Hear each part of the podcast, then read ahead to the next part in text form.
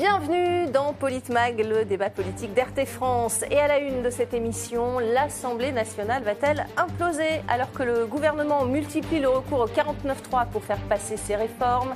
L'exaspération des députés de l'opposition est montée encore d'un cran jeudi dernier lors de la journée de la niche parlementaire de la France insoumise. Les députés de la majorité présidentielle ont empêché tout débat à coups d'amendements et de sous-amendements ce qui a provoqué la colère d'un député de, Guadeloupe dans l'hémicycle.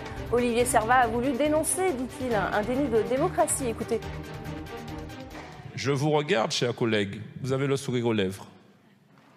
Vous êtes satisfait vous, réjoui. Vous êtes content d'avoir pu trouver. Vous êtes content d'avoir pu trouver euh, une petite mesquinerie euh, obstructive pour ne pas laisser une niche aller jusqu'au bout. Tu vas la fermer. Ah non Non, c'est pas possible. Non, monsieur Servat, c'est une invective. Monsieur Servat, non. Chers collègues, chers collègues, on ne peut pas en venir aux invectives de cette manière-là. La séance est suspendue pour cinq minutes. Pas possible.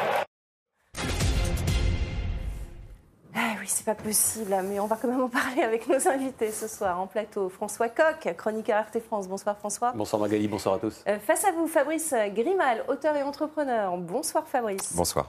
Euh, Mornia Lapsi, également euh, parmi nos invités, sympathisante NUPES et inspectrice du travail. Bonsoir. Bonsoir, Madame Lapsi. Et face à vous, Moustapha Marouchi, adjoint au maire UDI de Paris. Bonsoir. De Massy. Bonsoir. J'ai dit quoi? Vous avez dit Paris de Paris, de Massy, évidemment, lapsus. On va parler de Paris euh, dans ce débat. Euh, c'est en souleuse, hein, on vient de le voir jeudi dernier, alors que les députés étaient censés débattre sur la réintégration des soignants. François Coq, un commentaire sur euh, cette séquence de jeudi? Quoi d'autre? Quoi d'autre que finalement le quotidien de cette Assemblée nationale aujourd'hui qui est quand même... mais là, ça, est monté encore d'un cran, vous pensez? Non, mais ce qui est censé être le lieu de délibération de la représentation nationale est devenu l'équivalent de ce qu'est un plateau télé, alors pas ici, pas un lieu ah de, débat sérieux, mais de ce qu'est devenu un lieu de un, plateau télé sur lequel les gens se lancent des, invectives, font du spectacle, font du show, et c'est de pouvoir avoir une capsule qu'ils vont pouvoir mettre sur les réseaux sociaux. C'est ça aujourd'hui l'Assemblée nationale. Et c'est vrai tant du point de vue de la majorité que du point de vue des oppositions. Alors il y a deux solutions dans ce cas-là. Soit on se dit que tous ces gens sont nuls et qu'ils n'ont rien à faire là, ce qui n'est pas à exclure. Soit on se dit qu'il y a un problème politique, que nous sommes dans une nouvelle structure politique, qui est celle de l'ère de la démocratie minoritaire dans laquelle nous sommes rentrés, et que tout ça induit des changements profonds et structurels auxquels nos institutions ne sont pas capables de faire face. Mm-hmm. Et là, on met le doigt sur quelque chose. Voilà. Alors, vous comprenez que euh, je suis pas particulièrement réjoui de voir le spectacle qui est donné, mais que je, pense qu'il y a vraiment un problème de fond auquel il va falloir s'atteler et, pas, et pas faire semblant de ne pas le voir comme le font tous ces gens-là. Oui. Fabrice Grimal, quel est votre sentiment euh, face à cette euh, séquence je suis assez d'accord avec euh, François Coq. On n'était plus habitué en France à être dans une, euh, un Parlement où la, le gouvernement ne dispose pas d'une majorité totale. Mmh. C'est euh, ça qui met l'Assemblée à cran, vous pensez? Alors, bah, ils testent en fait. Tout le monde essaye parce que de, mémoire d'homme, on ne se souvenait plus presque. Il faut remonter à la 4ème République mmh. et ça fait ressortir tous les travers du parlementarisme et tous les adversaires justement de la 4ème République mettaient ça en avant en expliquant quand un Parlement est livré à lui-même, ça peut très vite dégénérer. On en a l'illustration ici. Il y a 10, 15, 20 ans, on avait des images qui nous venaient de certains pays d'Europe de l'Est où il y avait des, carrément des pugilats dans les parlements et on se disait non, chez nous ça n'arrivera jamais. Et, euh, on s'aperçoit qu'en fait la situation dégénère. Euh, à ce point-là. Et puis on verra si, euh, si la règle de l'Assemblée, la nouvelle règle, va être tenue. C'est-à-dire généralement, enfin, maintenant, quand un député crée un tumulte à l'Assemblée, il est exclu pendant 15 jours. Est-ce qu'on a affaire à un tumulte là ou pas? Je, ça... on, le verra, parce qu'il y a déjà eu un précédent où il y a eu des sanctions. Moustapha Marouchi, face à ce spectacle, entre guillemets, euh, à l'Assemblée Vous, en tant que élus et citoyens bah, Le problème qui se pose, c'est qu'aujourd'hui, le pays est ingouvernable. C'est-à-dire qu'il faut. Euh, je pense que le président Macron ne, ne, va, pas, ne va pas euh, passer outre la dissolution. Donc on va y arriver. Et tant qu'on tant que, tant qu'on n'aura pas une majorité, et tant que les, les, oppositions ne sont pas prises en compte, en fait, aujourd'hui, l'opposition fait des, fait, fait, des amendements, certes, certaines fois pour, obstruer, mais, mais certaines fois c'est constructif. Mais on, on est dans un pays où une majorité prend le pouvoir et ne prend pas en compte la minorité. Donc tant qu'on n'aura pas une, ouverture sur la minorité, bah, ça n'évoluera pas. Hmm. Alors la, multiplication d'amendements hein, euh, du camp présidentiel qui était en minorité à ce moment-là, d'où l'exaspération peut-être aussi de, hmm. de cet élu euh, de Guadeloupe Guadeloupe. Euh, Mornia Lapsi, qu'est-ce que vous en pensez? Bah, moi, il y a plusieurs, euh, plusieurs choses en fait. Euh, pour ma part, euh, c'est très clair, c'est symptomatique d'une d'une vraie crise politique, ce que disait tout à l'heure. Oui. Euh, mon, François mon, Coq. mon voisin François, je, je me permets de, Compris. et, et, euh, clairement, alors de deux choses l'une, où en effet, si on fait une vraie analyse de fond et on pointe du doigt la réalité et on pointe du doigt le fait que la démocratie en tant que telle n'est absolument pas représentée, parce que c'est symptomatique de quoi? C'est symptomatique aussi du fait que euh, très peu de gens ont voté, d'une part pendant les présidentielles, d'autre part euh, pendant, euh, pendant les législatives. C'est symptomatique aussi du fait qu'on a un certain nombre de personnes qui ont été élues, que ce soit euh, RN, que ce soit aussi euh, euh, NUPES, LFI, qui n'étaient absolument pas préparées euh, à avoir un vrai débat démocratique, à, finalement à construire la, politique qui va, euh, qui va euh, être distillée dans la société française. c'est ça qui est important. Et, voilà, et ça c'est important, c'est-à-dire que concrètement, ça fait plusieurs années que euh, la Ve République est en crise. Là, je crois qu'on est face à un mur. Euh, ce qui s'est passé euh, jeudi, en réalité, moi, ça ne, me, enfin, ça ne me choque pas. Je trouve ça dramatique. C'est un véritable marasme. Enfin, en tout cas, moi, pour mon entourage et même moi-même, je Oui, regarde.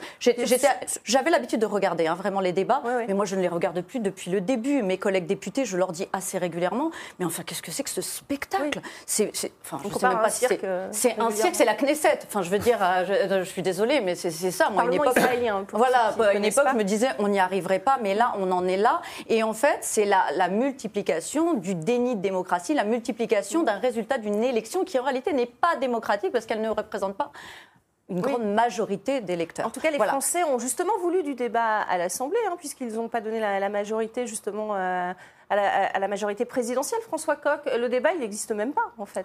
On nous a dit il n'y a pas de majorité euh, absolue et donc ça va obliger les différents groupes À trouver compromis. Des compromis. des consensus, à faire des consensus et à trouver des compromis. Écoutez, ce qu'on constate, c'est que ni les uns ni les autres ne souhaitent aller en ce sens.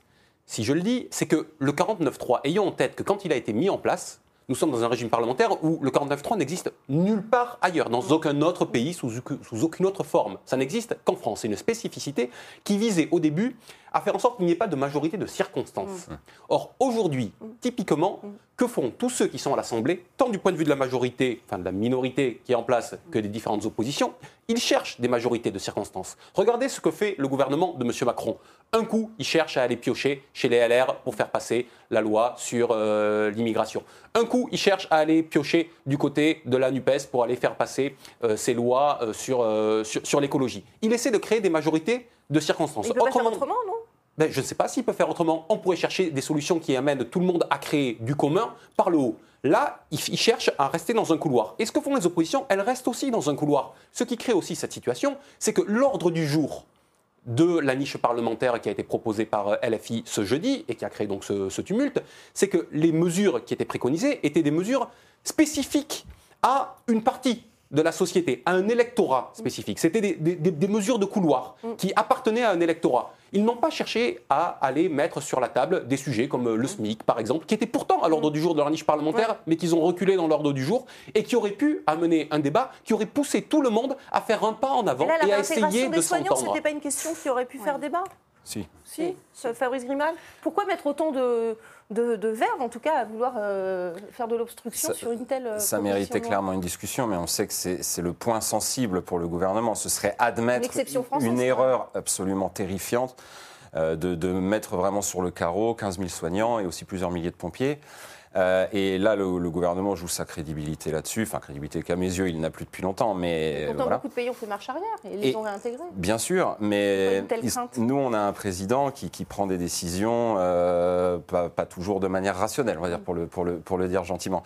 Maintenant, ce qui s'est passé à l'Assemblée, c'est qu'effectivement, euh, le président, avec un cynisme qu'on lui connaît, euh, prend les armes de l'adversaire et prend la NUPES à son propre jeu, puisque c'est ce parti-là qui était un peu spécialiste des amendements x 350 Oui. avec une virgule différente, ou alors on modifiait le, le titre de, de la loi pour lui donner un titre complètement loufoque. Alors, vous, avez- vous- vous- vous- vous me tendez une perche. On va voir justement euh, un, sous- un exemple d'amendement qui a été euh, euh, déposé, regardez cet exemple euh, déposé par la députée macroniste euh, Prisca Thévenot.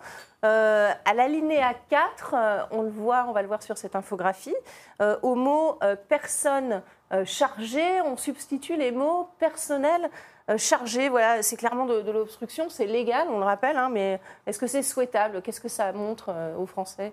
Euh, Fabrice Grimal Ça montre aux Français qu'à l'Assemblée, c'est une bataille de chiffonniers, que Oui. Macron n'est pas obligé forcément de dissoudre. Il va peut-être finir par le faire, mais Mm. il, il peut continuer de faire des alliances, de- des, des- des- des majorités de circonstances. Il a des appels du pied de LR incessamment. Euh, il sait qu'il y a toujours un petit marché à faire quand on est président de la République. Il y a toujours des gens qui vont, qui vont se vendre. Et que, comme ça, bon an, mal an, peut-être en perdant une fois de temps en temps, il pourrait mener sa barque 50 plus comme ça. Euh, Euh, Moustapha Marouchi, quand vous voyez euh, que nos députés qui sont censés euh, élire des lois pour, pour les Français euh, s'en donnent à, à ce genre de, de petits changements de mots pour faire durer les choses, ça vous C'est- inspire de là- d'où vient le désamour de la politique. Mais oui. Moi, j'étudie le bureau de vote depuis, euh, depuis 14 ans maintenant, et on se rend compte que de, mo- de moins en moins de monde viennent au bureau de vote. Et c'est ça le problème. C'est qu'aujourd'hui, ces gens-là sont élus pour représenter le peuple. En plus, même les députés ne viennent pas dans l'hémicycle. hein, peut- bah, ça, oui, hein, ça, ça, on n'en parlons pas, parce que taux d'absence est, est phénoménal. Mais, mais il y a quand même une vraie difficulté. C'est-à-dire qu'aujourd'hui, comment, on, comment on, fait, on fait revenir les, les- les- les Français à l'urne et, et qu'ils leur donnent- redonnent confiance en, la politique, en nos députés Ils sont là pour représenter le peuple. Quand on vote des lois qui ne qui vont pas dans le sens des, des demandes du peuple, c'est qu'il y a une problématique. Il y a une vraie problématique. Et, Ouais. et- et que cette- et quand ils ont une majorité forte, quand un- un- un- le pouvoir a une majorité forte, eh ben, ils, font, ils font ce qu'ils veulent. Et quand ils ne sont pas majoritaires, eh ben, ils n'arrivent plus à faire avancer les choses. Donc il y a une vraie problématique. Oui, il y a une vraie problématique. On va écouter Olivier Marlex, euh, qui était euh, dans l'hémicycle euh, justement euh, jeudi, euh, qui déplore aussi qu'il n'y ait pas eu de débat sur euh, euh, ce retour des, soignants euh, à l'hôpital. Écoutez-le. C'est sans doute la première fois dans la Ve République qu'un gouvernement se prête à un travail d'obstruction pour empêcher l'Assemblée nationale de poursuivre son mission. Vous devriez effectivement avoir honte, messieurs les ministres, de vous être prêtés à ce jeu. L'Assemblée, si la majorité, si la majorité est minoritaire, si l'Assemblée nationale ne vote pas comme vous le voulez, ce n'est pas à vous de voler à notre secours. Respectez l'Assemblée nationale. Merci, Monsieur le Président Marlex. Voilà, donc Olivier Marlex, euh, président du, du groupe LR, qui s'en mêle lui aussi, François Coq. Euh, le gouvernement, lui aussi, peut faire obstruction à, à l'Assemblée? Bah, c'est ce qu'on constate. Euh, Aujourd'hui, on joue quasiment à front renversé, comme ça vient d'être dit. Et finalement, tout ça est à mettre dans, dans, dans- dans- dans le même sac. hein. Ils jouent tous au, au- Ouais. au même jeu. Euh, Le sondage date un peu, je crois qu'il a, il a deux ans, mais je crois que le CEVIPOF a fait une enquête et il disait qu'à l'époque déjà, 23% à peine des Français faisaient confiance à leurs députés à l'Assemblée nationale. Écoutez, je pense que ce taux doit être encore en chute libre si tant est qu'il puisse Si l'être tant est avec qu'ils les des connaissent en plus, parce qu'ils les connaissent pas. à- à des scores, euh, à, des, à des scores aussi bas. Mais j'y reviens, ça pose un problème dans le sens où le débat qui aurait dû créer du commun aurait dû avoir lieu au moment de l'élection présidentielle et ensuite pour les élections législatives. Alors on a bien compris qu'aujourd'hui les, éle- les élections législatives comptent pour du beurre depuis l'inversion du calendrier électoral, mais au moins pendant l'élection présidentielle, dans la période que nous connaissons aujourd'hui, il y aurait eu besoin d'un grand débat dans le pays pour créer du commun, pour mettre euh, Il y en a eu l'une un, contre hein, l'autre des, propositions. Non, c'est pas le même. Il n'y a pas eu de Et- campagne, en fait. Et donc, Ouais. comme il n'y a pas eu de campagne, Oui, en plus. les différents partis et les différents groupes à l'Assemblée nationale ne font rien d'autre que finalement répéter le pseudo-programme qu'ils ont proposé à leurs électeurs, dont je dis qu'ils visaient les uns et les autres un cœur de cible électorale ou électoraliste. Et ce faisant, chacun a abandonné l'idée de reconstituer dans ce pays une majorité populaire. C'est c'est c'est l'idée même qui est absente aujourd'hui, l'idée de majorité populaire. On cherche à avoir des majorités euh, électorales, on n'y arrive pas. On cherche à avoir des majorités parlementaires, on n'y arrive plus. Comment voulez-vous qu'ils puissent aujourd'hui trouver une issue majoritaire si on fait l'impasse sur la majorité populaire qui est la seule qui vaille? Ouais. Mornia Lapsi, est-ce que est-ce que c'est symptomatique d'une certaine euh, immaturité, j'allais dire, de, de ces nouveaux députés, ou est-ce que c'est symptomatique d'une certaine panique des députés de la majorité qui sont en minorité? Alors, je, je pense que tout n'est pas blanc ou tout, tout noir. Je ne veux pas faire de mauvais jeu de mots, mais on a l'impression d'être dans une arène euh, où... Ouais. On l'a dit souvent, hein, c'est un Oui, cercle. oui, non, mais là, vraiment, le où les, où les gens prennent vraiment la politique et Mm. du coup, euh, le bien commun, l'avenir, en Mm. fait, euh, du- du- de la population euh, pour, du, pour un jeu. Donc, euh, alors, c'est symptomatique, c'est pas nouveau. hein. Moi, je fais partie d'une Oui, oui. administration et je vous sûr. dis comme je le pense. Vous savez, quand on, on crée des, des textes de loi, je peux vous dire que dans le Code du travail, il y en a un paquet, euh, on voit quelquefois ceux qui les créent euh, vraiment pinailler sur des mots mais sur- qui n'ont aucun intérêt.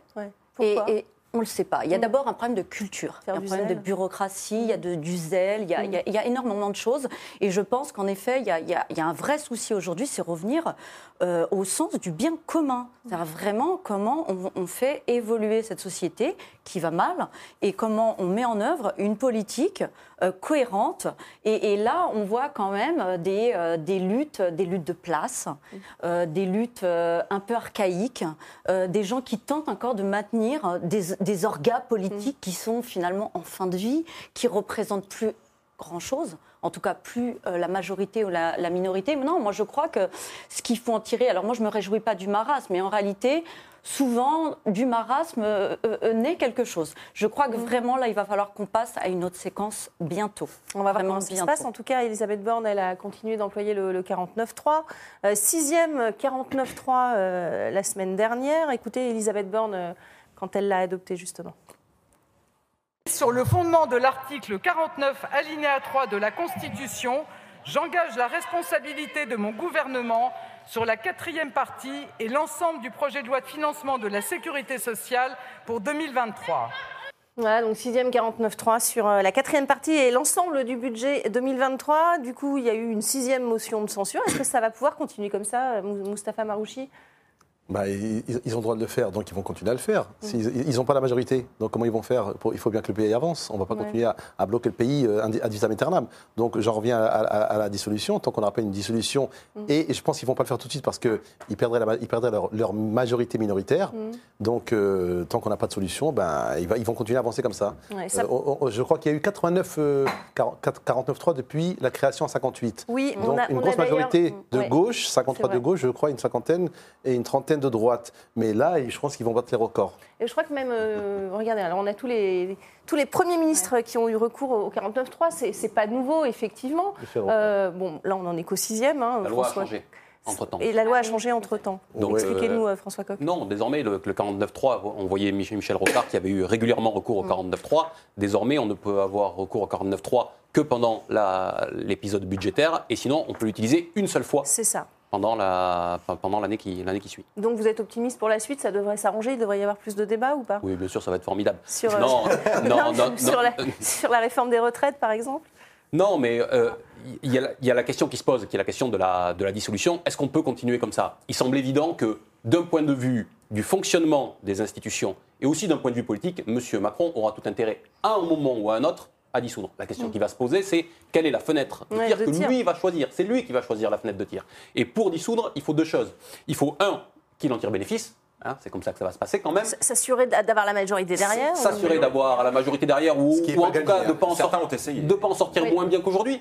Constatons quand même que pour l'instant, les différentes enquêtes qui sortent euh, nous donnent la situation d'une scène politique totalement à l'arrêt. hein. Si euh, l'élection avait lieu demain, d'après ce que disent les enquêtes, on sortirait dans le même état que là où on en était au, au mois de juin. Et puis la deuxième chose quand même qui doit justifier, malgré tout, il faut qu'il y ait- qu'il y ait un peu de fond, qui justifierait une dissolution, c'est qu'il faut un élément politique, une Oui. situation politique qui puisse lui permettre de faire euh, appel à cela.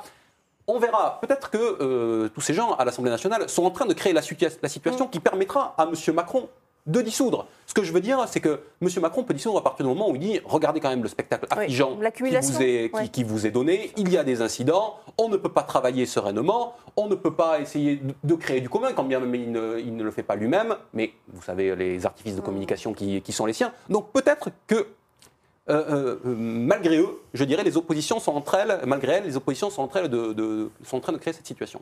On parlait de, de la fin de la démocratie, c'est le titre de notre émission. C'est parce que c'est- Nicolas Dupont-Aignan qui l'a euh, qui l'a dit. Euh, il est choqué par euh, ce qui se passe à l'Assemblée. Regardez. Ça me choque. Et ce qui est nouveau, c'est qu'ils annoncent le 49.3 avant même qu'on ait traité les différents articles. Là, c'est la fin de la démocratie, totalement. Fabrice Grimal, vous êtes d'accord avec son constat ou pas? Il va un peu vite en besoin. Encore faudrait-il qu'on soit déjà en On parle de démocratie. déni de démocratie, de la fin de la Non, démocratie. ce, qui est, c'est- ce qui est- ce qui est vraiment dommage avec le 49.3, c'est qu'effectivement, les textes ne sont pas étudiés par le Parlement. Du coup, il n'y a pas d'amendements qui sont temps. pris en compte. Et entre les lois telles qu'elles sont conçues par les cabinets ministériels et le résultat final, il y a plein d'amendements qui adaptent les lois à plein de situations précises qui, du coup, ne sont pas traitées quand il y a un 49.3.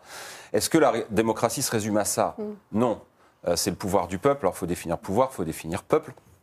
Euh, ça prend en compte la séparation des pouvoirs, le, le maintien des libertés fondamentales. Et de ce point de vue-là, séparation des pouvoirs, on peut penser à la carrière de, de, de notre cher ministre de la Justice. Euh, liberté fondamentale, bah, à chaque nouvelle crise, elles ont disparu, à chaque fois un petit peu plus euh, ces dernières années. Euh, sécurité, terrorisme, gilets jaunes, on a, Ouais, on a tout, on a tout sanitaire, eu. Donc non, euh, le, le- le- le constat est clairement que la France n'est pas une démocratie. Euh, J'ai pas l'impression de dire quelque chose d'extraordinaire quand je dis ça. Après, je comprends du point de vue de Nicolas Dupont-Aignan, qui est député et qui, lui, tous les jours, essaye de faire en sorte d'avancer les choses à sa petite échelle, puisqu'il est tout seul euh, de, de son groupe. Euh, Il disait au moins les, les députés avancent, écoutaient parler et, et la moindre des choses c'est d'écouter euh, les arguments des uns et des autres. Exactement. Là, on n'en est même plus là. hein. Euh, Il n'y a pas eu de 49.3, c'est passé euh, sans problème. C'est la réforme de l'assurance chômage euh, qui réduit la, la durée d'indemnisation euh, à la situation de l'emploi en fonction du, du taux de chômage en France. Euh, il y avait déjà eu euh, une première réforme l'an dernier qui a réduit le montant de l'allocation versée aux précaires entre deux contrats courts. Euh, vous voyez d'abord les, les précisions d'Olivier Dussopt, ministre du Travail, qui a présenté lundi dernier les grandes lignes de sa réforme aux syndicats et au patronat. Regardez. Nous allons moduler à la baisse euh, la durée maximum d'indemnisation euh, de l'assurance chômage. Nous considérons qu'aujourd'hui, avec euh, la baisse du taux de chômage de 9,5 à 7,3% avec les difficultés de, recrutement que nous rencontrons, le marché du travail est dans un contexte favorable qui justifie une modulation à la baisse de la durée maximum d'indemnisation. Le coefficient de modulation sera de 0,75. Ainsi, un, demandeur d'emploi qui aura cotisé, par exemple, à hauteur de 24 mois sera indemnisé à hauteur de 75% de 24 mois, soit 18 mois. Ah, donc précarisation quand même des, des demandeurs d'emploi. Mornia, l'APSI, c'est votre domaine, hein, le, travail. Euh, c'est vrai que c'est passé, c'est passé sans, sans véritable manifestation, c'est passé en douce en fait. Bah, D'abord parce qu'on est dans un contexte où le rapport de force, euh, il n'est il est pas énorme non plus pour les organisations syndicales, dans une séquence en plus où euh, il y a la préparation des élections. Euh, du coup, euh, oui, ça passe, euh, ça passe un peu à la trappe. Et en même temps, euh, cette, cette réforme, elle, elle appuie sur un ressort qui est très très fort chez beaucoup, c'est comment finalement euh, on, on considère que la, la paupérisation de la France, hein, euh, c'est dû aux plus pauvres, à ceux qui ne travaillent pas, à ceux qui ne se lèvent pas tôt. Et c'est vrai que ça divise énormément. C'est-à-dire que Ouais, c'est très clair parce que les situations sont très différentes les unes des Eh autres oui. et on a tendance à les généraliser. hein. Mais, mais, bien, mais évidemment, Bien mais sûr. quand on parle de la loi travail, là on parle de. Enfin voilà, c'est facile, c'est plus facile de mobiliser. C'est des gens qui travaillent, ça les, ça les, ça les, voilà, ça les touche dans leur quotidien. Mm. Et on a beaucoup de gens, de beaucoup de salariés, beaucoup de travailleurs et travailleuses. Par contre, euh, les gens qui sont au chômage, d'une manière générale, les gens qui occupent un emploi ne pensent pas à un moment donné qu'eux-mêmes vont être euh, privés d'emploi dans leur vie. Et- et ils se Euh, trompent. et, ils se trompent, euh, pour, pour beaucoup en tout Mm. cas. Et, du coup, c'est vrai que c'est plus difficile de mobiliser, c'est plus difficile de converger, de faire converger sur des, des sujets comme cela. Voilà. En plus, en plus de toutes les crises qui traversent Oui. les syndicats du- d'une manière générale, et avec quand même euh, la, la- la focalisation que nous mettons. Moi, je suis aussi membre d'une organisation syndicale euh, depuis plus- plusieurs années. euh, la focalisation que nous mettons sur la réforme euh, retraite, Bien sûr. qui, euh, qui s'augure. Et, et je posais la question parce que la loi travail euh, qui était passée en, en 2016, en 2017, pardon, euh, était passée à coup de 49.3, euh, François Coq. Là, on, on voit que la, la réforme assurance chômage, elle passe sans problème. Elle passe sans problème parce que là, il y a une majorité de circonstances, c'était le terme de tout à l'heure, Ouais. qui s'est- trouvé là-dessus. Mais 2016, hein, les Je- lois. ouais, 2016. Mais je, re- je- je reviens d'un mot sur ce que vous, vous évoquiez parce que je crois que c'est important. Aujourd'hui, on parle depuis tout à l'heure de l'affaiblissement du Parlement et du triste, Mm. du triste spectacle qu'il nous donne. Mais on a un problème dans la vie politique et dans la vie publique d'une manière générale. Mm. C'est que tous les corps intermédiaires Sont aujourd'hui quasiment démembrés Mm. et n'ont plus de capacité dynamique par eux-mêmes et dans la société. Les corps intermédiaires, je veux dire les syndicats, les partis politiques et jusqu'aux associations. Ça me coûte de le dire. Ouais, ça vrai. me coûte de dire ça. Mais aujourd'hui, ni les uns ni les autres ne sont capables d'enclencher dans le pays quoi que ce soit qui soit porteur d'une quelconque euh, dynamique. Là, on a un texte sur l'assurance chôm- chômage Mm. qui est un texte qui est qui, qui va totalement déréguler les choses. Enfin, imaginez quand même que euh, euh, la durée d'indemnisation euh, va être liée à une situation Oui. conjoncturelle. C'est quand même quelque chose d'extrêmement fort. Sur Et des chiffres qu'on ne pourra pas vérifier en plus, donc et, et- sur des critères qui Bien sont sûr. Mm. quand même totalement flottants. Et le gouvernement était prêt à aller plus loin. Il était même prêt à faire ça par région. Mm. Alors bon, il s'est dit bon, c'est peut-être pas la peine d'y aller, trop fort le premier coup, mais Mm. il passe quand même et il avance là-dessus. Il avance un peu comme, comme, comme un bulldozer. Et il n'y a rien qui bouge. Euh, c'est pas le débat à l'Assemblée nationale qui a pu euh, faire obstruction à cela. C'est pas le débat dans la rue qui a pu faire obstruction à cela. C'est pas les syndicats qui ont réussi pour des raisons que vous venez d'évoquer, parce qu'ils sont pris dans leurs élections professionnelles ou par- pour, pour d'autres raisons, qui ont réussi à freiner ce, ce mouvement-là. Et finalement, entre la force institutionnelle, qui est celle de la Ve République, et qui est un vrai problème démocratique pour le coup, que possède monsieur, monsieur Macron, et l'inertie et l'atonie de l'ensemble du paysage euh, public, eh bien, monsieur Macron peut, malgré toutes les vicissitudes qui sont les siennes, continuer à euh, diriger et à gouverner de manière relativement brutale. Moustapha Maouchi, un, un commentaire sur ce- cette réforme de l'assurance euh, Alors, chômage? l'assurance chômage, ça m'a toujours interpellé d'entendre dire que les chômeurs étaient des feignants. Les chômeurs ont droit au chômage parce que... L'indemnisation est trop longue, donc Non, ça non, les non, mais la- la- du la- non, mais c'est une assurance chômage. C'est une assurance chômage. Donc ils ont cotisé pour, cette, pour ce chômage. Je veux Je dire, c'est une assurance dit qu'il ne chômage. faut pas 18 mois pour trouver un emploi. Ouais, bah, bah, et je Il pense pas, je, été- je pense pas qu'il a, je pense pas qu'il a cherché du travail, Il ce monsieur. Voilà, exactement. Exactement, traverser la rue, oui, voilà. Et en plus, en plus, les salaires qui sont proposés aujourd'hui aux gens ne suffisent plus pour, pour, pour vivre. Oui. Je veux dire, quand on est au SMIC à 1300 euros, euh, allez vous loger aujourd'hui en région parisienne à ce prix-là?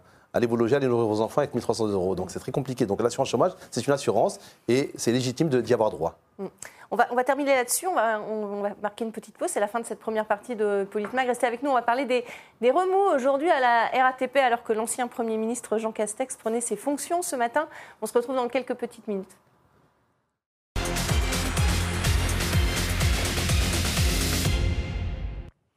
Bienvenue dans cette deuxième partie de Politmag. À la une de cette deuxième partie, c'est Jean Castex, accueilli par des manifestants très en colère pour son premier jour à la tête de la RATP.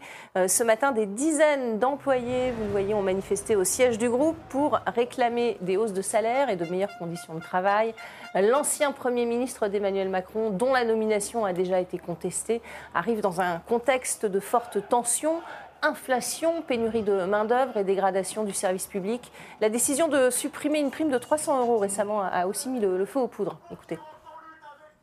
On est en colère parce qu'à la maintenance, on est les plus bas salaires de l'entreprise. Il y a une austérité salariale depuis des années. Cette année, on aura eu 1,1% d'augmentation sur l'année. Euh, C'est pas assez. Et encore, ce 1,1%, il a été mis juste parce qu'en fait, nos plus basses grilles de salaire euh, auraient été dépassées par la valeur du SMIC. Donc il a fallu réaugmenter les salaires. Nous considérons aujourd'hui que son mandat doit marquer euh, un changement total de politique dans la direction de l'entreprise. Depuis plus de 20 ans, les salariés de la RATP payent quotidiennement la privatisation progressive de l'entreprise. Et aujourd'hui, nous voyons bien que nous sommes à la limite du supportable. Nous le voyons, nous, au quotidien, dans la désorganisation de notre entreprise. Et les voyageurs le vivent au quotidien dans leurs déplacements. Et voilà dans la série de la- des mobilisations euh, sociales pour la hausse des salaires, donc ces employés de la RATP, un comité d'accueil pour le moins hostile pour le Premier ministre Jean Castex à la tête de l'entreprise. Est-ce que c'est justifié selon vous, François Coq? Alors il y a deux aspects. D'abord, je dois dire que M. Castex, quoi qu'on pense de sa politique, je n'en pense pas beaucoup de bien, mais quoi qu'on pense de sa politique, est un serviteur de l'État et qui a, en tant que, en tant que fonctionnaire, euh, eu des postes à responsabilité, qui les a exécutés et qui a fait ce qu'on lui, qu'on lui a dit de faire.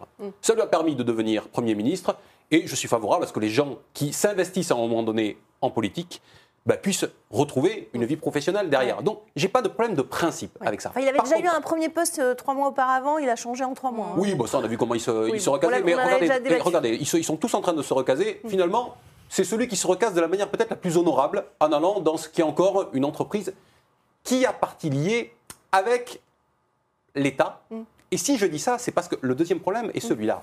Si les syndicats se mobilisent, si les salariés de la RATP se mobilisent aussi aujourd'hui, c'est parce qu'ils ont bien compris pourquoi M. Castex a été mis euh, ici.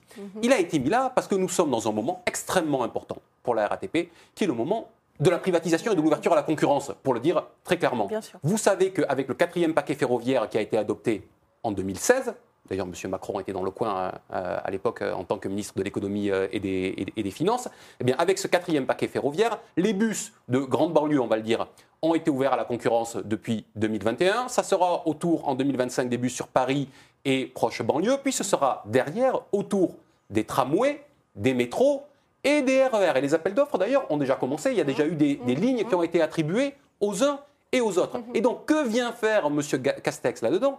Il vient prolonger ce mouvement de privatisation et de mise en concurrence, on ne peut pas appeler les choses euh, autrement, pour faire vivre la politique libérale, qui était celle d'ailleurs de Mme Borne. Je rappelle que le quatrième paquet ferroviaire, qui vient directement de Bruxelles, hein, qui a été adopté en 2016, a été décliné dans le droit français en 2018, au printemps 2018, et la ministre des Transports de l'époque, parce que la boucle est bouclée, était déjà Madame Borne. Donc M. Castex vient faire ce travail-là, et je crois que pour le coup, les salariés ont raison de s'inquiéter. Mmh, Ils ont raison de s'inquiéter, Moustapha Marouchi, selon vous, euh, avec cette ouverture à la concurrence? Bah, on le voit très bien, parce que moi, moi sur, notre, sur notre agglomération, euh, la RATP a repris le marché des bus. Et, et, et- et ils ne trouvent pas de chauffeurs de bus. Ils trouvent Oui, pas de ça, de bus. oui. Donc les gens s'en vont, de- les gens quittent les, les gens Pourquoi quittent Pour quelle raison? Bah, parce que c'est, c'est des- ils sont sous-payés, ils sont sous-payés, ils ne sont pas formés, ils n'ont aucune perspective d'évolution. Et bah, moi, ma fille qui prend les transports, euh, le chauffeur lui demandait le chemin. Donc il y a quand même, il y a quand même une vraie problématique. Et puis, et puis aussi. quand le bus arrive à l'heure, Le, de- le- hein. de Jean Castex, c'est aussi le fait de- de- d'avoir des gens en permanence recasés. C'est, ça qui pose problème, c'est-à-dire d'avoir des gens en permanence recasés. C'est pas le seul. Moi, j'ai, des gens qui travaillent chez Aéroport de Paris. La responsable d'aéroport de Paris, c'est une ancienne de concert de M. Macron. Mais ça, c'est qui, qui- qui n'y connaît rien. Je- pour, non. pour ma part, non. Ouais. Moi, je- moi, je suis pour, le- pour la méritocratie. C'est-à-dire que avoir des gens qui, qui- connaissent l'entreprise dans laquelle ils travaillent et non pas avoir des gens parachutés, comme en politique, c'est, la même chose. Moi, je trouve pas ça normal. Des gens qui connaissent pas leur territoire, ils n'ont rien à faire sur le territoire. Morné à la psy, hein, un commentaire? Alors, une, une sur la nomination et sur, euh, évidemment, le- l'état euh, assez lamentable dans lequel est la Alors, sur le commentaire, évidemment que- qu'un haut fonctionnaire euh, soit, euh, à la fin de son mandat, euh, remis, replacé sur euh, une structure étatique, ça pose pas de souci. Sauf que, comme euh, l'a dit François, je suis désolée, mais là, il vient euh, continuer la mise en œuvre de euh, cette privatisation qui avait été décidée euh, antécédemment d'un point de vue euh, du- du- de la politique. Donc, évidemment qu'ils ont raison de s'opposer à ce pantouflage. Pour moi, c'est du, c'est du pantouflage, clairement. Et évidemment qu'ils ont raison euh, de, euh, de venir manifester euh, leur, euh, leur, euh, leur, euh, comment dire, euh, leur mécontentement. leur oui. mécontentement Ils veulent sauvegarder le service une- public. Mais dans une période où, évidemment, et nous le savons, quand on a été, toutes les entreprises qui ont été privatisées, toutes les structures étatiques qui ont été privatisées, ça veut dire quoi? Ça veut dire des conditions de travail qui se dégradent, ça veut dire des primes qui, étaient octroyées, la preuve en est pour le service de la maintenance, qui sont retirées ou alors soumises à, des, à, des- à du présentéisme, ça veut dire la mise en concurrence, ce qui n'est pas absolument pas la culture dans, dans, la fonction publique. Ça veut dire évidemment un impact, et on le sait, on l'a vu avec les hôpitaux, et on l'a vu avec tous les services de l'État euh, qui ont été d'une part déconcentrés pour être reconcentrés. L'impact, il est sur le public, et on le voit, on le voit depuis 2021 en effet. Moins de chauffeurs de bus, des lignes qui ont été fermées, euh, des horaires qui ont été modifiés, des conditions de travail dégradées, donc des postes qui attirent moins, évidemment. Donc oui, dix mille fois, ils ont raison. Ils ont raison sur la forme, sur la manière dont, en effet, ces hauts fonctionnaires euh, sont, euh, sont, alors que, en effet, les gens ont du mal à trouver du travail aujourd'hui, eh bien, ils vont occuper des postes où ils vont mettre en œuvre finalement une politique sur laquelle eux-mêmes, finalement, étaient déci- décisionnaires. Et oui, ils ont raison parce que le contexte s'y prête d'un point de vue de la réorganisation, plutôt de la désorganisation de la RATP. Ju- Juste un chiffre là-dessus. 25% de l'offre RATP, c'est-à-dire de ce que la RATP dit qu'elle vous fournit comme, comme service, n'est actuellement pas assuré du fait de la pénurie de personnel. personnel. Pénurie de personnel qui est liée à la réorganisation des services pour préparer justement la privatisation et l'ouverture à la concurrence. Et ça se traduit, vous le disiez, par exemple, sur les chauffeurs de bus. À la fin du mois d'août, il manquait 800 chauffeurs de bus à la RATP sur la région Ouais, parisienne. c'est- 40 Et minutes hors agglomération, la vie est Voilà. invivable Ah, quand il n'y a de- pas de bus. Et, et des répercussions sur les Français qui travaillent et qui ont besoin de ces, ces Sur les transports enfants, en sur, commun, euh, Fabrice Euh, oui, oui, Ouais. je trouve ça normal qu'il se fasse chahuter, ça ne m'étonne pas. Effectivement, le contexte n'est peut-être pas évident pour lui. Au Mm. moment où Christophe Castaner se fait parachuter, si j'ai bien compris, à Marseille, où, où on ne sait pas, en fait, ça Mm. change chaque semaine, Ouais. peut-être euh, il trouvera un autre point de chute. Euh, mais euh, ça me permet de rebondir sur un mot qu'a dit François, Bruxelles, Oui. et de reboucler avec le, le premier thème de l'émission sur la démocratie, où vous me demandiez si on était encore en démocratie. Quand ce genre de choses est décidé à Bruxelles, et ça n'est pas que, on a parlé aussi des retraites, on a parlé de l'assurance chômage, on a parlé de tout ça, c'est ces réformes-là, et particulièrement la vente des actifs nationaux et des services publics, c'est le fil rouge euh, de la politique de la Commission depuis plusieurs décennies déjà. Ils sont patients, ils restent par-dessus nos présidents euh, et finissent toujours par obtenir gain de cause. Euh, donc l'Union européenne a phagocyté des pans entiers des démocraties européennes, petit à petit, patiemment, discrètement, c'est-à-dire ça se sait pour ceux qui veulent le savoir, euh, rien n'est rien n'est caché, mais c'est pas public pour autant. Et, euh, et une des conséquences de ça, c'est qu'on se pose même plus la question en France de résoudre un problème par référendum. On pourrait tout à fait résoudre une grosse privatisation Oui, par référendum, une grosse réforme des retraites par référendum. Mais on s'exposerait à ce que les Français disent l'inverse de Bruxelles. Et là, on aurait un gros problème institutionnel, Ouais, comme en 2005. puisqu'on a impliqué beaucoup de pans euh, et de politiques Mm. publiques. Une, prise de fonction, en tout cas, qui intervient alors que l'on apprend que possiblement euh, les prix des transports vont augmenter. Euh, regardez, donc le prix du ticket de métro passerait de 1,90€ à 2,30€. euh, c'est Ah ouais. plus euh, 20%. C'est pas rien pour les Français. Et le pass mensuel passerait de 75,20€ à 90 euros. Euh, François Coq, est-ce que c'est socialement supportable euh, vu l'état de l'inflation aujourd'hui? Vous savez, dans l'histoire, il y a toujours à un moment donné un élément fortuit qui met le feu à la plaine. On verra ce que c'est.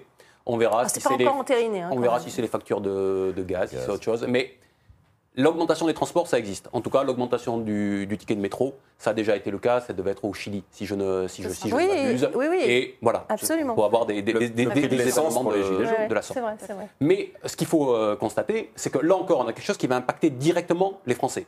C'est extrêmement violent hein, en termes euh, d'augmentation. Bah oui. Euh, parce que les gens n'ont pas le choix, ils sont obligés de se déplacer. Donc déjà, ils ne peuvent plus prendre leur voiture à cause du prix de l'essence, parce que Madame Hidalgo a interdit euh, à, à- à tous les franciliens de rentrer dans, dans Paris avec, avec leur voiture. Maintenant, il- le prix des transports en commun augmente. Donc ça crée déjà une situation de blocage. Mais les, France- les, les franciliens, et les Français d'une manière générale, sont pris en otage par des bisbilles politiques. Parce que ce qui se joue là, c'est un petit jeu politique entre les LR et le gouvernement pour savoir qui sera celui qui sera responsable de l'augmentation. Voyez les débats qu'il y a actuellement entre Madame Pécresse, Madame Hidalgo, Monsieur Attal, dans la perspective des prochaines élections locales, tant régionales que Les, les Jeux Olympiques aussi, ça, ça joue pour euh, l'amélioration des, des- Mais des par exemple, sur le pass Navigo, euh, le gouvernement dit c'est la faute de Madame Pécresse qui gère euh, mal son budget. Madame Pécresse dit c'est la part de l'État et c'est Oui. à, à eux de, de mettre au pot. C'est la même ça. question avec la, la- la- la ville de Paris. Et la ville Mm. de Paris est endettée, il faudrait la mettre sous tutelle. Tout ça est un petit jeu politicien. Et nous autres, citoyens, sommes là, final, en tant qu'usagers. Oui. Et euh, par contre, nous, on met la main au portefeuille. Vivement Euh, la tutelle quand même. hein. Mais si vous m'autorisez juste un Oui, mot, là on est, on dans les cas de prédation euh, d'actifs publics. On a vu ce qui s'est passé avec EDF, euh, là ce qui se passe avec la RATP, euh, ce qui se passe avec euh, ce qui s'est passé avec les aéroports de Paris. Mm. Euh, L'État trouve toujours très opportun d'investir énormément de l'argent des impôts pour valoriser la mariée et la vendre pas si cher que ça finalement. Généralement à ses copains, on a vu ce qui s'est passé. euh, un seul exemple, les autoroutes, voilà, euh, où tout, il y aurait dû y avoir un procès géant qu'il n'y a pas eu. Donc là, on est, c'est vraiment, c'est de la kleptocratie, c'est du vol, euh, et, et c'est ce à quoi on assiste. Et pourquoi les tarifs augmentent? Parce qu'il y a des investissements à faire pour que la mariée soit la plus belle possible au moment de la vente. pour, euh, euh, et, et possiblement pour, euh, pour les Jeux Olympiques. Moustapha Marouchi, quel est votre sentiment sur euh, cette hausse possible, en tout cas du... Bah, la hausse possible quand on sait Qui qu'aujourd'hui. devrait payer, le- d'ailleurs, Le, le- le- le coût pour l'usager, c'est seulement 30% du coût réel de- des transports en commun. Donc c'est 70%. Donc je voudrais savoir comment demain, on- quand ils vont privatiser, est-ce que la, région prendra encore en charge 70% de, de ce qui reste? De la région et puis les tailles qui s'en suivent. Donc on est, on est à 30%. Donc c'est- pas, pas, pas, pas énorme pour un usager, mais sachant que les contribuables qui ne prennent pas les transports payent aussi leur part des transports en commun. Et surtout, les transports en commun ne sont pas du tout fiables. C'est-à-dire qu'aujourd'hui, ont- euh, l'État français a investi dans les grandes lignes, mais pas dans les transports du quotidien. Euh, nous, on a la ligne B aujourd'hui sur, sur, mon, sur mon secteur, qui traverse. C'est la deuxième ligne la plus fréquentée d'Europe. Et il n'y a eu aucun investissement depuis X temps. Et là, on veut, on veut nous installer le, le Charles de Gaulle Express qui va, qui va faire de Paris, et où on va mettre je ne sais combien de milliards, alors, que les, alors que les franciliens, bah, tous les jours, galèrent dans les transports. Tous les jours. Il n'y a pas d'investissement dans les transports parce que, c'est- dans leur logique, pour se préparer justement aux dangers, parce qu'ils voient bien qu'il y a des dangers dans la mise en concurrence d'un point, de vue- d'un point de vue financier, il faut diversifier les actifs de l'entreprise. Ayez en tête que, par exemple, la RATP est devenu, a, des, a des succursales qui sont devenues quasiment indépendantes les unes des autres. Il y en a une qui gère, par exemple, l'immobilier. Et ils ont, ils ont un immense parc immobilier. Maintenant, la RATP, la Régie autonome des transports parisiens, Ouais. investi dans les transports en commun, non seulement en France, mais, dans les principales capitales européennes et mondiales. Donc, ils ont, ils ont des entités économiques qui vont faire du business et ce business, euh, finalement, devient leur cœur de cible plus encore que ce qu'ils étaient, ce qu'ils étaient censés euh, assurer. Parce que ça, finalement, eh ben, oui, ça sera privatisé, ça sera passé aux copains. Mornia Lapsi, un commentaire euh Oui, alors pour le coup, moi, pour, enfin, ce que j'en entends, et même moi, je le vis comme ça, c'est un véritable racket, enfin, clairement. Enfin, en plus, je... Les Français seraient pas prêts à payer une telle augmentation alors que les transports se dégradent, littéralement? Bah, J'ai envie de dire, de toute façon, ils n'en ont pas, pas, le choix, parce que la plupart, ils sont en passe Navigo Enfin, j'en parle beaucoup avec les, travailleuses et les travailleurs et c'est prélevé. Donc, de toute façon, voilà, ça va être un poste qui va augmenter. Mais, mais c'est un véritable racket. C'est vécu d'une manière euh, violente et injuste. Et par ailleurs, alors je, je, parle, je, parle, sous votre contrôle, mais je crois qu'en plus, c'est complètement en, à contre-courant de ce qui se passe dans certaines capitales euh, européennes où il y a eu euh, la mise en œuvre de gratuité. avec, des, à cause de l'inflation. À cause de l'inflation. En Allemagne, notamment. Notamment en Allemagne. En Espagne aussi. Je crois en, Espagne. Et du coup, ça, ça c'est une info qui a circulé euh, dans, dans, la population, dans le peuple. Et je crois que ça, pareil, nos grands politiciens ne, ne, le percutent pas. Et moi, je ne suis pas sûre que ce soit pas. Enfin, il n'y a rien de gratuit. Hein. Peut-être non, euh, une étincelle. L'étincelle, oui, c'est l'usagers aux contribuables. Oui, oui, les entreprises. Ça pourrait être l'étincelle. Ça pourrait être l'étincelle parce que c'est quelque chose qui a circulé vraiment cet été. Mm. Et euh, c'est un poste qui, qui fait mal vraiment aux contribuables. Et en plus, c'est très large dans la maison. C'est-à-dire que ça part du, père, de la mère jusqu'aux enfants, aux plus jeunes. Et du coup, c'est un gros poste. Et moi, je ne suis pas sûre à ce jeu-là, parce que je, pense que c'est accordé en effet, on le voit bien, hein, c'est des, jeux, mmh. des jeux de, économiques. Mmh. et, je ne suis pas sûre que, que ça soit euh, très productif pour, pour, ceux qui le mettent en Et, et, en tout cas, l'État dit vouloir miser sur, sur les RER. Hein. On, sait dans quel état ils sont en Ile-de-France. Vous venez d'en parler, euh, Moustapha Marouchi. Écoutez, Emmanuel Macron, il a proposé lors de sa fameuse vidéo sur l'écologie où on lui pose des questions, eh bien, 10, des RER dans 10 métropoles françaises. Regardez. Je crois à fond au train. Et pour tout vous dire, je suis moi-même petit-fils de cheminot. Donc si je suis né à Amiens, c'est parce que j'avais un grand-père qui euh, aussi s'était installé pas loin pour faire rouler des trains. Donc j'y crois complètement. Il y a le train aussi au quotidien quand on vit dans des métropoles. Pour tenir notre ambition écologique, je qu'on se dote d'une grande ambition nationale qui est dans dix grandes agglomérations, dix grandes métropoles françaises, de développer un réseau de RER. De et voilà, euh, François Coq, un commentaire. Alors il y a la forme, après on va en parler, mais... Je, suis, effrayé sur la forme, hein, déjà. sincèrement, ça fait peur. On a, un mouvement de recul, en fait. Quand c'est ça, il paraît que c'est la modernité sur YouTube. On a, envie de, reculer. Non. Par contre, sur le fond, parce que là encore, euh, sur le fond, il faut bien voir la logique de ce qu'il y a. Qui va financer En tout cas, en première approche, quand on habite euh, en banlieue d'une de ces grandes villes françaises, on se dit, bon, mais tant mieux, finalement, il y aura plus de, de transports en commun. Mais ayons en tête que nous sommes là en face de la, de la métropolisation, qui est la porte d'entrée de la mondialisation sur les territoires. Qu'est-ce qui se passe depuis François Hollande, depuis 2013 À l'époque, M. Macron était son conseiller économique à l'Élysée.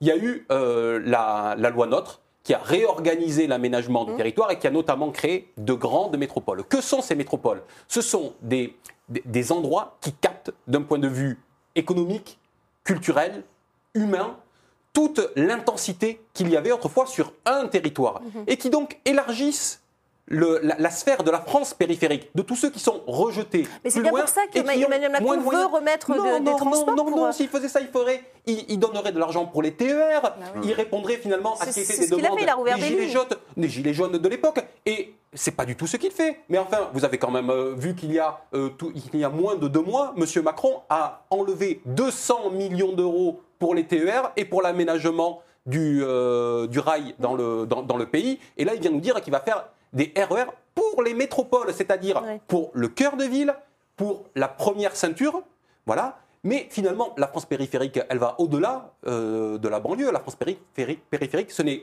pas que ça, ça va bien au-delà, elle est bien plus importante par-delà, et ça va encore être cela, les grands oubliés.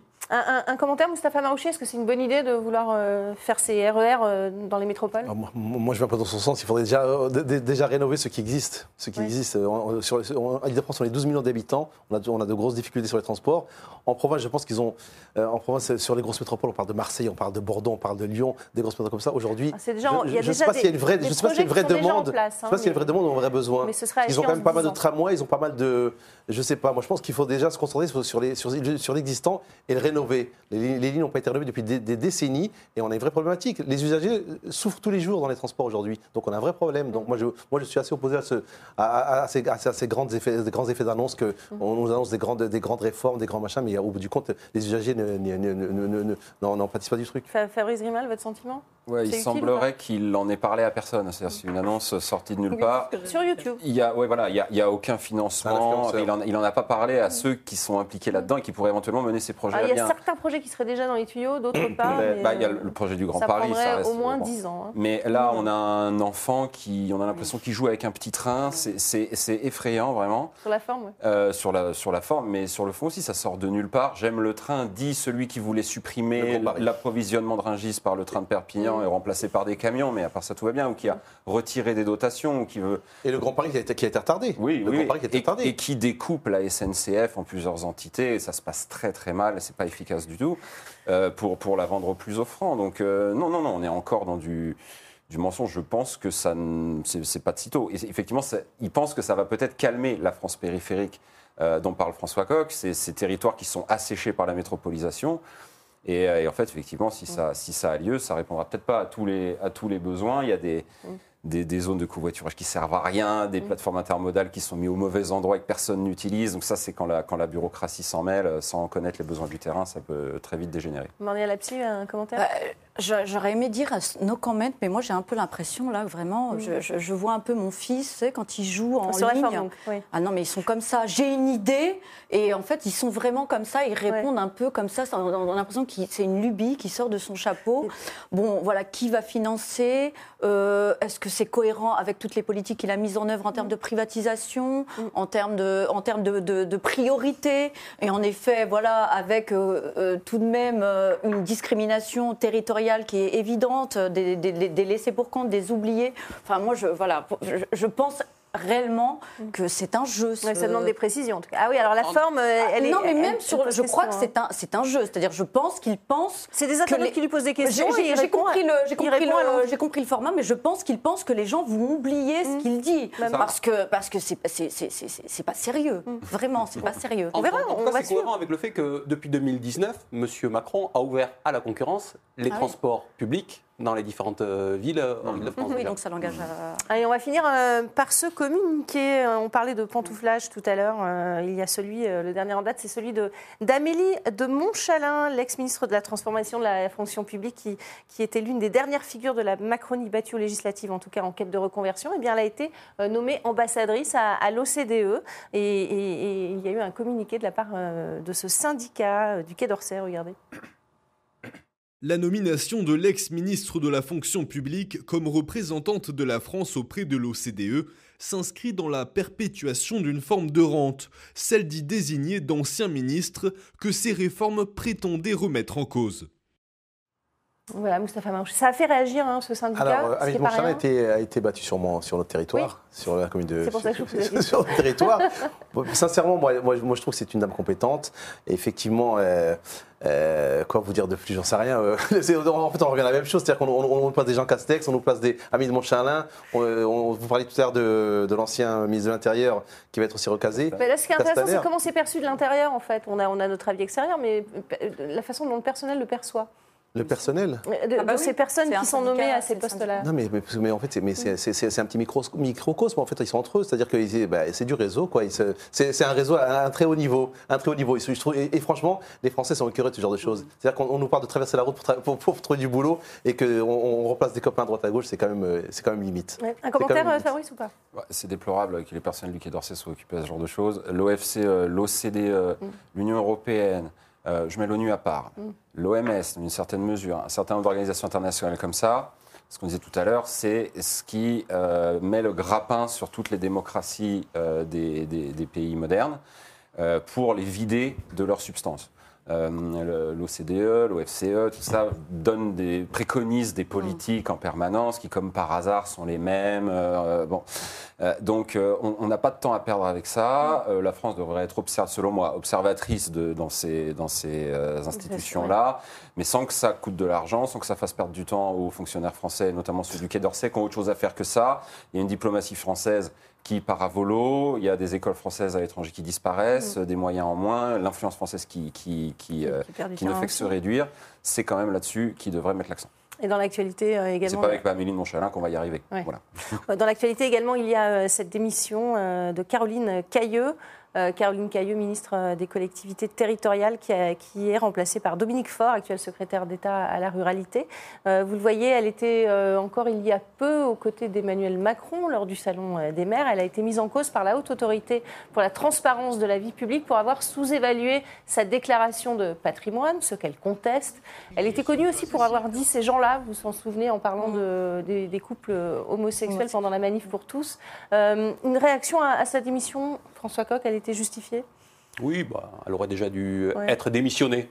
Pas démissionnée, être démissionnée l'été À dernier, mais quand ça, elle a tenu les propos pas- euh, qui, étaient, le- euh, qui, étaient, qui étaient les siens. Et je constate qu'une fois de plus, tous ces gens-là qui nous font la leçon à peu près, euh, surtout, sont tous en train, à un moment donné, il faut, il faut dire les choses, ils sont en train de dissimuler leur patrimoine pour pouvoir s'en mettre Ah, encore c'est- plus. C'est pas de la dis- Oui, ça a été sous-évalué, Sous- hein, on lui a demandé de. sous-évalué. Oui, Et alors, vrai. et- et C'est alors de la qu'est-ce que c'est. Alors, ils sont à bonne école C'est parce que vrai. Macron était le maître en la matière. c'est vrai. Il, il était le plus pauvre de tous les candidats, Non, alors mais- qu'il était banquier d'affaires. C'est quand même. euh, Non, mais j'entends bien parce que j'entends les éléments parle de de langage. patrimoine, hein, attention. hein. Bah oui. mais-. Quand, Il ce, quand ce midi, elle a démissionné, les éléments de langage qui ont été donnés, c'est qu'elle avait un désaccord avec la haute autorité sur la transparence Mm. de la vie publique. Non, elle n'a pas un désaccord. Elle a sous-évalué son patrimoine. Elle prétend se défendre, très bien qu'elle se défende, mais enfin bon, au final, on sait ce qui se passe, les uns après les autres, à chaque fois. hein. c'est bien eux qui ont euh, dissimulé Mm. le patrimoine qui était le leur, qui n'ont pas tenu à le déclarer. Et s'ils n'ont pas tenu à le déclarer, c'est qu'ils ont quelques intérêts financiers derrière. Voilà, Ça, ça- ça donné, il faut le comprendre. pas ça reste les à- les ça reste à aboutissants, prouver. mais- Bah, prenons l'exemple de tous ses prédécesseurs et on verra qu'elle allongera la liste. Hum, Moustapha Marouchi, un commentaire sur euh, Bah, cette on- on- démission on- sur sa démission, moi, moi je m'inquiète pas pour elle, hein, elle va retourner à sa mairie, c'est ça Ouais. elle, aura, elle aura un poste, vous pensez Elle va retourner à sa mairie, elle, avait- elle retourner à sa mairie, donc euh, j'imagine qu'il n'y a aucun, aucun commentaire, parce que c'est... On a l'habitude, ça, ça, Mais ça commence- ça se mais répète un peu trop, Ça, ça- quand ça même, devient vraiment... euh, c'est c'est une réplique bananière, c'est pitoyable, c'est pitoyable. Allez, Mornia Lapsi, je vous laisse euh, réagir. Bah, euh, concrètement, euh, moi je suis, enfin, je suis dépitée parce que je, je m'inquiète de, de l'éloignement des citoyens et des citoyennes par rapport à la politique.